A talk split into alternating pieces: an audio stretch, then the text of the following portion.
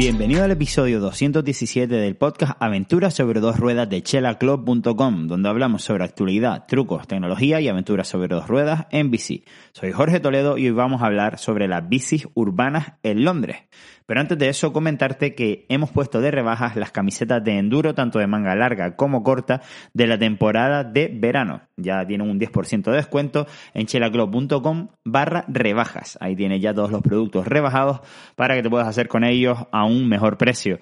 También te comento que la semana pasada publicamos un post hablando sobre neumáticos de invierno para gravel y un vídeo corto de tipo short dándote algunos consejos para el, invierno para ir en barro con tu bicicleta de enduro para que no se te haga difícil. Ahora si te parece vamos a hablar de las bicis urbanas en Londres. Hace un par de días tuve la suerte de pasar pues un tiempito en, Londres y, bueno, ya sabes que me encanta analizar cómo es un poco el mundo de la bicicleta, sobre todo de la movilidad urbana en las ciudades a las que voy visitando.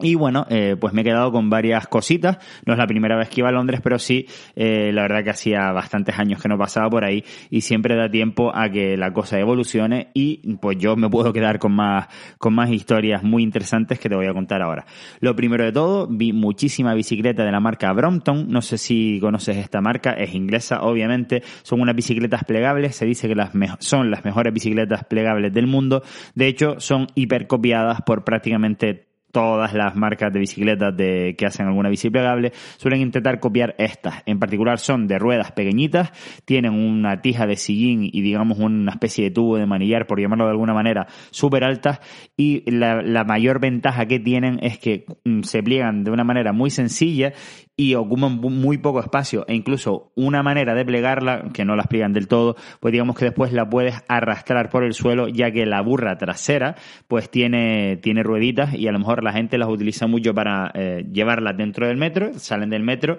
y, lo ves a ellos como desplegando la bicicleta y siguen su trayecto hacia el trabajo, ya que muchísima gente pues vive en, en el extrarradio de, o, o al menos vive lejos de su trabajo y a lo mejor pues no pueden pegarse una hora y media en bicicleta para llegar a su trabajo en bici. Eso, bueno, lo primero de todo que quería destacar es que se ven muchísimo este tipo de bicicletas por lo útiles que son a la hora de plegarse. De hecho, vimos una tienda Brompton específica con, pues, todos los modelos porque la verdad es que hay muchas gamas de, este, de esta bicicleta, incluyendo la eléctrica que cuesta un pastizal, no sé si son cerca de 4.000 euros, y también muchísimos complementos súper específicos para esta bicicleta. La verdad es que es una maravilla ver cómo, cómo, cómo, se especializa tanto una, una marca para algo en concreto.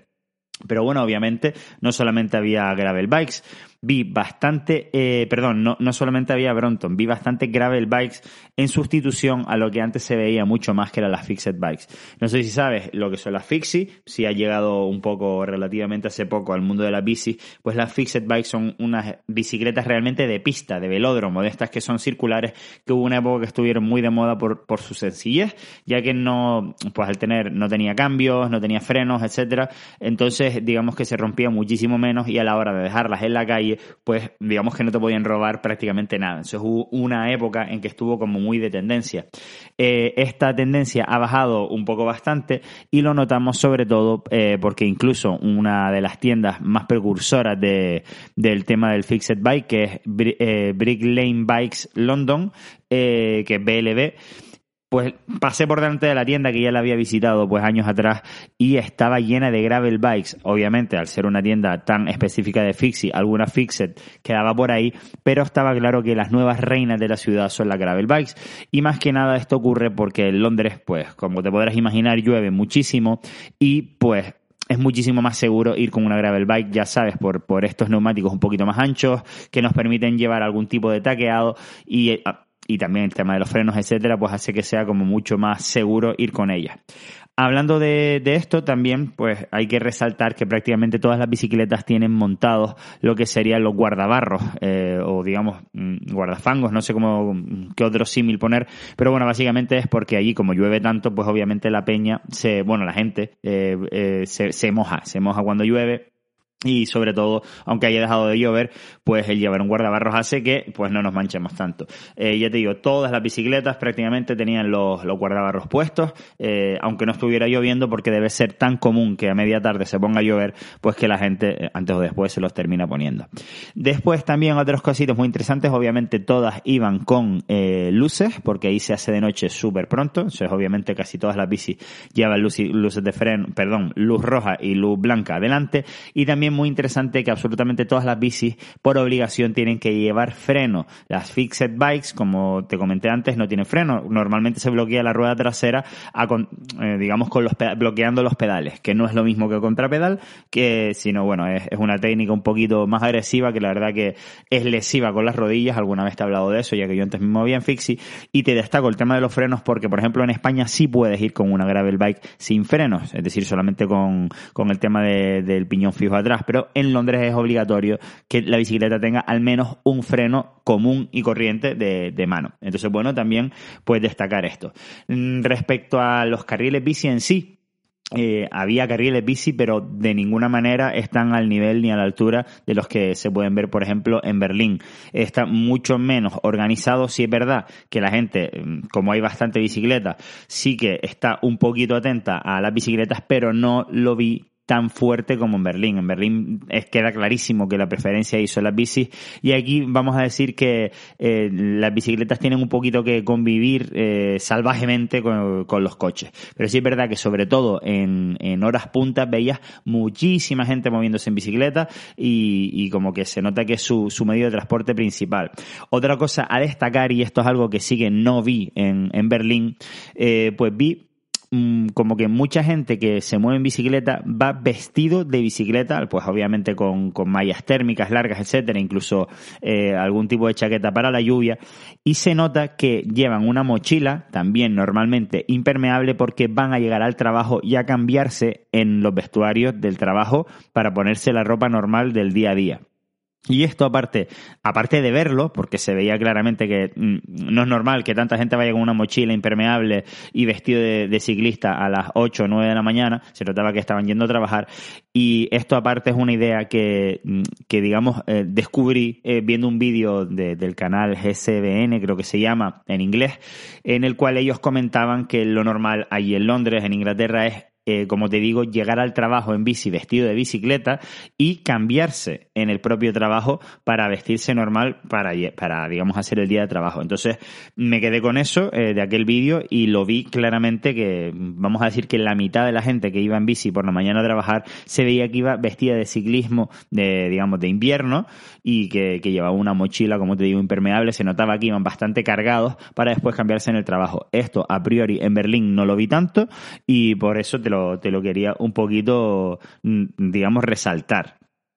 Y por último, también comentarte que había otro tipo de vehículos mm, derivados de las bicicletas que se utilizaban claramente para, para todo lo que sería el transporte de otro tipo de pues material, cajas, repartos, etcétera. Se veían bastantes bicicletas de estilo cargo, de estas que tienen en la parte central, digamos, un, hueco para que tú poner, eh, pues eso, cajas, paquetes, etcétera. Es decir, había muchísimo repartidor que, que, que, que iba con este tipo de bici. Sí es verdad que no vi eh, niños eh, en carritos en la parte tercera de la bici o en estas bicicletas cargo, puede que simplemente no coincidiera que lo viese, pero vamos, que sí vi muchísimo repartidor con este tipo de bicicletas. También vi unos vehículos que podríamos llamar bicicleta, pero que realmente tenían cuatro ruedas, pero eran como cuatro ruedas de bici y era una especie de furgoneta, pero que la base era una bicicleta eléctrica, es decir, era bastante curioso, la verdad, pero vamos, que se ve que la gente le gusta el tema de la movilidad sostenible y el tema de, de moverse en bici y se hacen unos inventos un poquito especiales de estos que solamente vemos en las grandes ciudades y que la verdad dan bastante el cante. Y bueno, este sería un poquito el resumen, como siempre, eh, me gusta resaltar que, que mientras más avanzado el país, más en cuenta se tiene el mundo de las bicicletas. Eh, por ejemplo, también otra, otras dos o tres cositas a resaltar. En los semáforos, muchos de ellos a lo mejor ponía prohibido girar a la izquierda y en el cartel ponía excepto bicicletas, ponía rojo y a lo mejor la bicicleta salía como en naranja, el semáforo estaba en rojo y, y parpadeaba de color naranja la bicicleta porque la bicicleta sí puede utilizar el semáforo como si fuera un seda al paso. Aquí en España una bicicleta se tiene que quedar parado en el semáforo rojo y después salir cuando se ponga en verde. Esto es una tontería.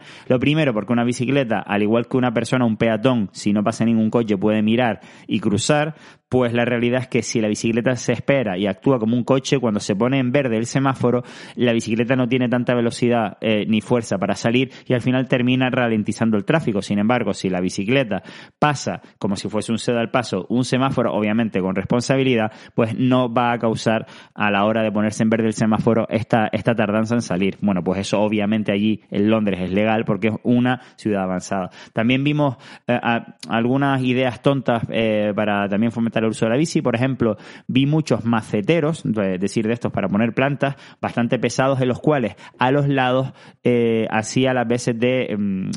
un lugar fuerte para que tú amarres tu bicicleta. Entonces era un 2 por 1 eh, digamos que el propio macetero era una parca bicis, pero a su vez, pues obviamente al tener plantas plantadas, pues eh, está aminorando el CO2 porque ya sabes que con todo el rollo este de la fotosíntesis, es decir, un 2 por 1 vamos. Y, y también vimos parkings de techados para bicicletas al parecer, en los barrios, tú, si te juntas con cinco o seis vecinos que tengan bicicletas, pues tú puedes pedir de manera gratuita al ayuntamiento que te pongan un parking de bicicletas techado para tú poner tu bicicleta y tus vecinos. También de esa manera, pues no tienes que eh, meter la bicicleta en casa, digamos, mojada o, sucia o lo que sea, y la tienes aparcada delante de, bueno, o en la esquina de tu calle, junto con el resto de las bicis de, de tu barrio, ocupando la plaza de lo que serían dos coches, pues te caben 20 bicicletas. Entonces, bueno, todos son absolutas ventajas. Y nada más, espero que te haya gustado. Te recuerdo, como siempre, que te puedes suscribir a todos nuestros contenidos en chelaclub.com barra newsletter y ahí te llegarán, aparte de los podcasts, pues también los posts, los nuevos productos que vayamos sacando y los nuevos vídeos que vamos creando para ti. Así que nada más, puntal, muchísimas gracias por el apoyo y por compartir este podcast. Nos escuchamos la próxima semana.